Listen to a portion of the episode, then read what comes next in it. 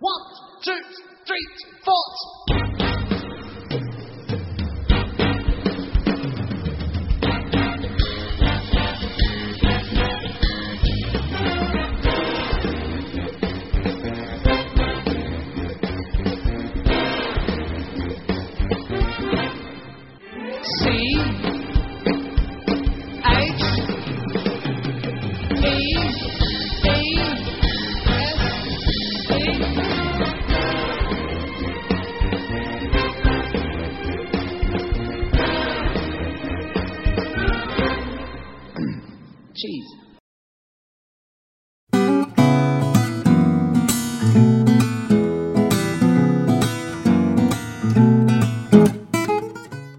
凡是你爱听的，都不是我爱说的。欢迎收听这一期的知识电台，我是培根。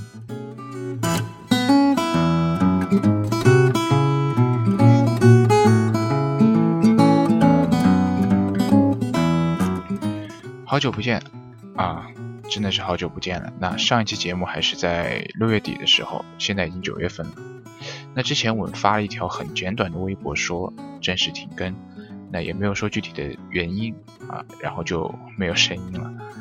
那那有些朋友会问说，哎，这个怎么这么突然，说停更就停更了？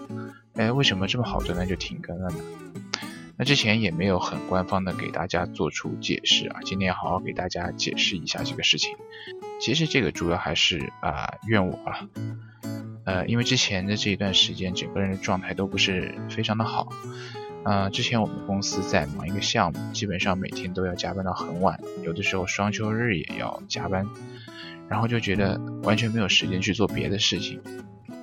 那期间也有抽空录过几次啊，但是就觉得节目的质量是啊惨不忍睹，所以也没有发布。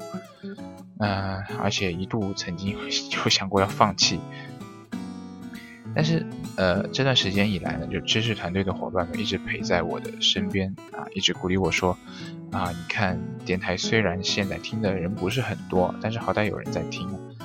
那如果我们一直这样一直这样坚持下去的话，一定可以影响到更多的人啊！你不能让大家失望啊！然后呢，在他们的鼓励和威胁下，呃，我终于复活了，然后知识电台呢也跟着就复活了。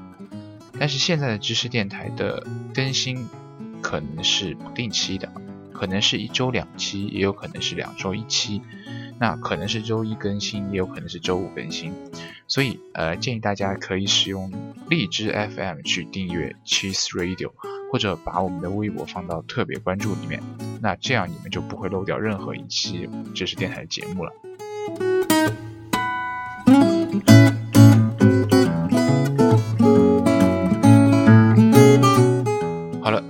也许刚刚这个开场白是有史以来最长的一次啊。那我们现在正式开始今天的话题。那今天想讲的是我之前一段时间的一个小小感悟，它叫做“时间都去哪儿了”。其实原来这一期的标题就想叫做“时间都去哪儿了”，但是我们就觉得太大众化的东西不太符合我们的调性，所以就没有叫这个。但是不可否认的是，这其实是一个很值得我们去思考的问题。那请问时间都去哪儿了呢？我们可以大致的来看一下啊，我们都把时间用在哪儿了？呃，首先，呃，一天是二十四个小时，没错吧？我们按照事情的重要程度来排序，我们一个一个算。就首先是睡觉，对这个对大部分人而言肯定是最重要的。假设我们每天睡觉要八个小时，那就是还剩下十六个小时。然后是上班。一般的话，呃，我觉得上班的时间应该都不会少于八个小时吧，觉得只可能多不会少。所以，那在这儿我们就是默认为八个小时吧。那么除去上班的时间的话，我们还剩下八个小时。但是真正能够支配的时间，我觉得肯定不到八个小时。呃，比如说你有的时候需要加班，对吧？呃，有的时候你虽然不想，但是你可能要陪你的男朋友或者说你的女朋友去吃饭或者逛街、看电影。那所以把这些时间除去的话，其实你真正可以支配的，可能我觉得就只有晚上七点钟到十一点钟的这段时间了。呃，满打满算，我觉得肯定也就是四个小时吧。哎，像我之前那段时间的话，吃完饭基本上是该九点钟才能够到家。那我一般是十一点半睡觉的嘛，也就是说，我可能只有两个半小时的空闲时间。其实两个半小时能干的事情好像也不少，但是如果你上了一天班，回到家已经九点了，然后你洗了一个澡，休息了一下，一看表，我靠，已经快十点了，那你可能就会感叹说，哎，生活不易啊，那今天就稍稍放松一下吧，说单词就不背了，小说的小说也就不写了，那取而代之的是什么？可能是刷微博、看新闻或者逛论坛等等，然后你可能一刷就是一个晚上。其实我觉得。逛论坛、玩社交软件，这些都是非常浪费时间的一件事情。你可能会说，哎，我这个好像是在获取信息吧，而且我好像用社交软件就是在跟别人沟通。哎，你这个怎么能说是浪费时间呢？但其实我我觉得，就一直沉迷于刷微博或者使用社交软件的人，其实他们已经脱离了获取信息或者说是社交的本质了。当你一直在刷微博的时候，你会接收到大量的信息，那信息量越大，沉淀的信息就会越少。加上每一条微博之间它的内容关联性其实它都非常的小，所以你在刷了很长时间的微博之后，回过头你会发现你已经记不得之前看过什么内容了。同样的，当你一直在使用社交软件，一直在和别人聊天的时候，你可能就忘了你为什么要和他们聊天，你只是沉迷于这种虚拟交友的快感。我觉得这是一种脱离本质的快感。就我们在人感到疲倦的时候，就喜欢去做一些比较轻松的事情啊，不用去思考，或者说不不会给我们带来太大负荷的一些事情。所以我们会选择去刷微博、去逛论坛。除此之外，可能还有看剧、打游戏等等。然后，当我们沉迷于这些事情的时候，我觉得我们的生活就慢慢的开始变得平淡无奇了。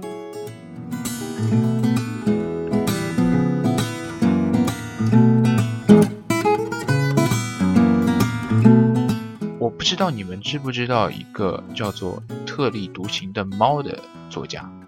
其实我也是最近才知道这个人。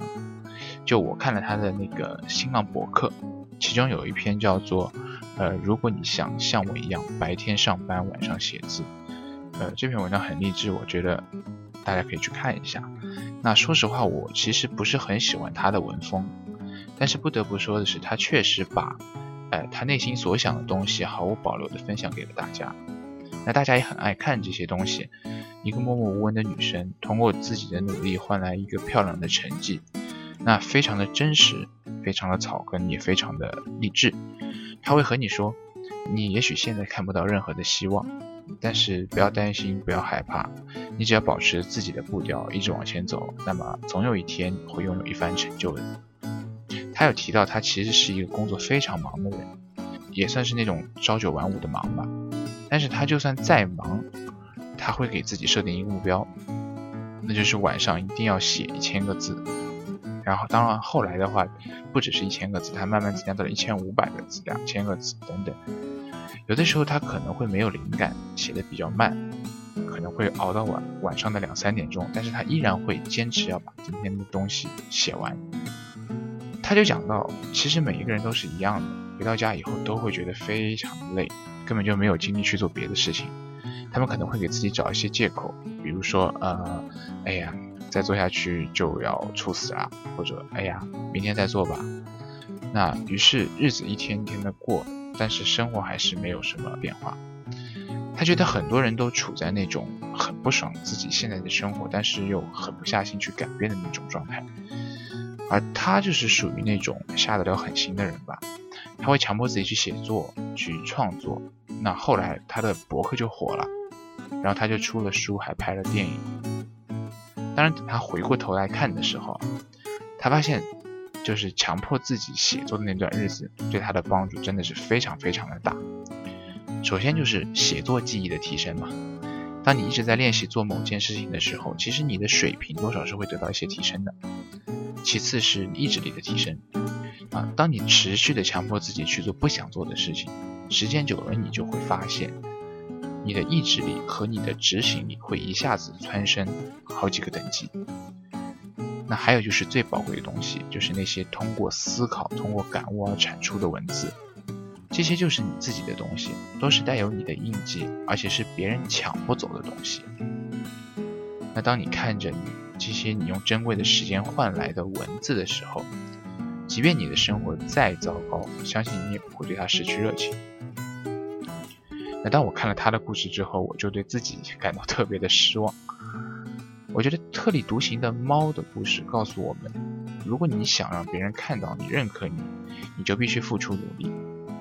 哎，当然也有很多人付出了努力，但是他们并没有像特立独行的猫一样被别人所看到、所认可。但是如果你不努力，不对自己家狠心的话，那我觉得被别人看到的希望会变得更加的渺小。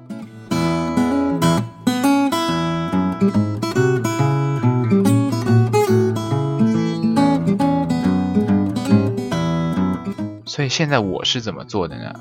我现在会规定自己每天晚上要花一到两个小时的时间去写字，一般会安排在晚上的九点到十一点之间，可能是写一些稿子，也可能是写文章。那以前有的时候会觉得，哎，没有灵感了，干脆就放到明天再写吧。那现在肯定是不允许这种情况发生了，就算写不出来，也得逼自己坐在电脑前面，就做一到两个小时。我觉得多少还是能憋出几个字来的吧。对了，这里还要和大家分享一个小小的心得，那就是姿势的重要性。我发现，当我躺在那儿把电脑放在腿上敲键盘的时候，和正经坐在桌子前敲键盘的状态是完全不一样的。那坐在桌子前的效率就明显要高于躺在那儿的效率。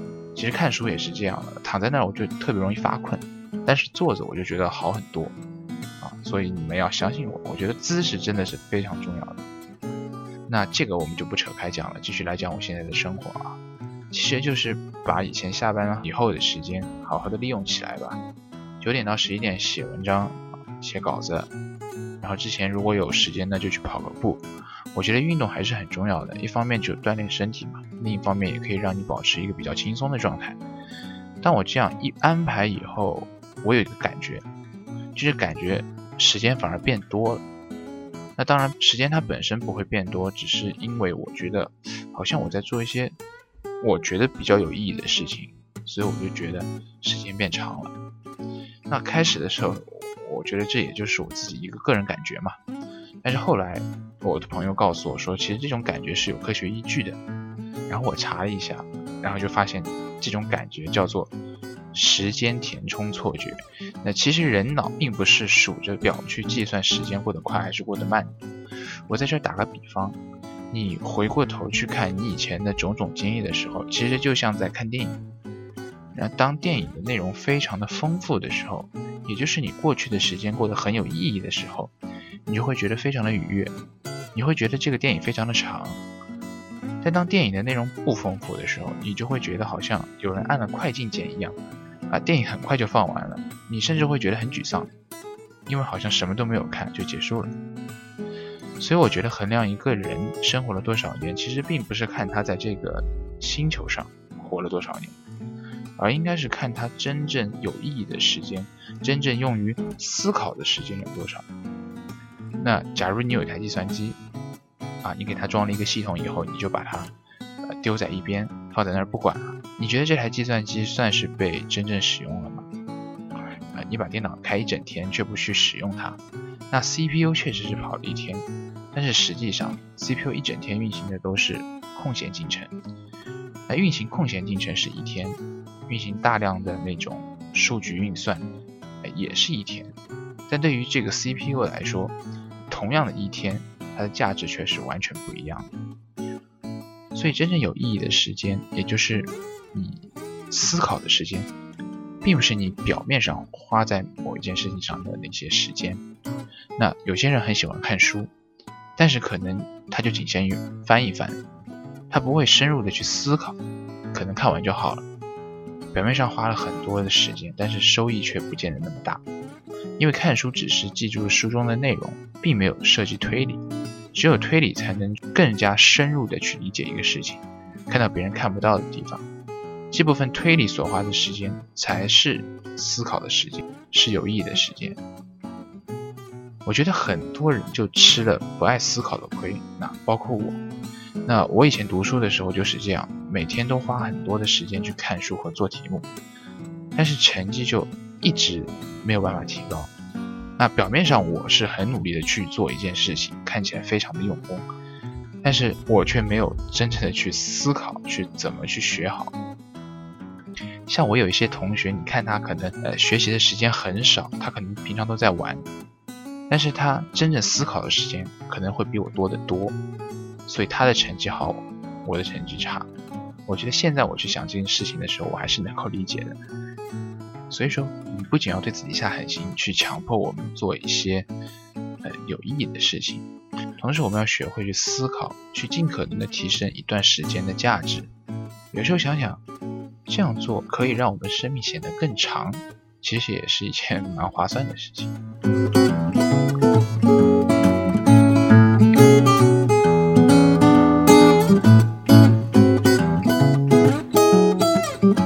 我觉得今天讲了那么多，主要就是和大家分享了一件事情，那就是怎么样让自己活得更长。那同时顺便就检讨一下嘛，自己之前的这段日子。觉得之前的一段日子自己也很不争气，那然后希望自己能够不要违背今天所说的、所计划的，能够始终去做一些自己觉得有意义的事情。呃，那当然也希望你们找到自己觉得有意义的事情，并且去一步一个脚印的去实现它。那我觉得每个人的内心都有那种闪光的欲望，但是要知道这个世界上人。实在是太多了。如果你的光芒不够强烈的话，你是无法让别人注意到你的。所以努力吧！感谢收听这一期的知识电台，我是培根，我们下期再见。